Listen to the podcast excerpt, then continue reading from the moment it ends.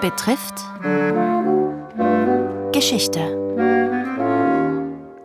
Zum 150. Geburtstag am 9. September. Dem Schauspieler gehört das Theater. Der Theatermacher Max Reinhardt. Heute, Reinhardts Vorstellungen nach, sollte das Theater den Menschen Freude machen. Erzählt von der Kulturwissenschaftlerin Hilde Heider-Pregler. Reinhard gründete 1901 mit einigen Kollegen das Kabarett Schall und Rauch, das wenig später als kleines Theater mit einem vielfältigen, auch Autoren der Moderne berücksichtigten Repertoire das Publikum anlockte. Zudem gewann der finanziell eher weltfremde Reinhard seinen jüngeren Bruder Edmund als Geschäftsführer.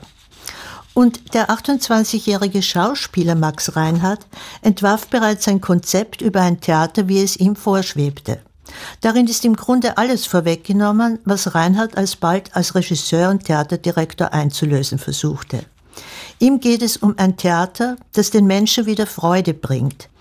Das Repertoire eines solchen Theaters sollte, beginnend mit den antiken Tragödien bis hin zur Gegenwartsliteratur und zur leichten Unterhaltung, gewissermaßen allumfassend sein.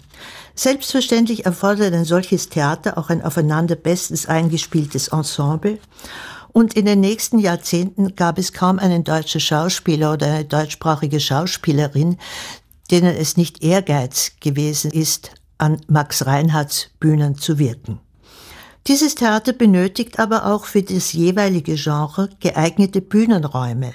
Und zwar ein großes Haus für Klassiker und personenreiche Stücke, daneben einen kleineren Raum, das heißt Kammerspiele, wo Darsteller und Zuschauer einander so nahe sind, dass man beim Minen- und Gebärdenspiel auch die leisesten psychischen Regungen wahrnehmen kann und ferner ein Festspielhaus oder eine Festspielhalle, wo das Theater analog zur Antike die gesamte Bevölkerung anspricht.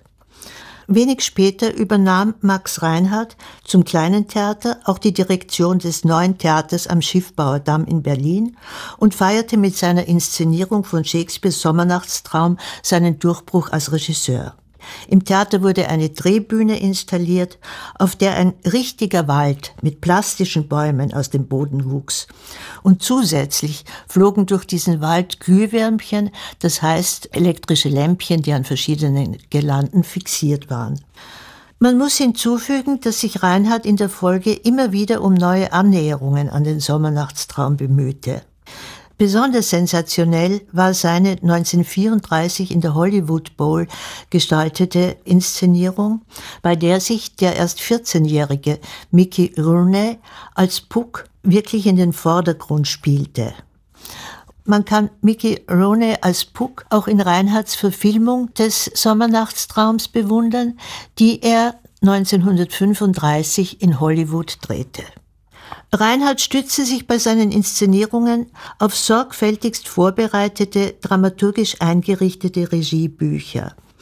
Schauspieler und Schauspielerinnen berichten, dass sie Reinhard nicht nur auf der Bühne, sondern auch im Alltag genauestens beobachtete, ja studierte und daher beinahe besser als sie selbst wusste, was er ihnen überhaupt abverlangen konnte.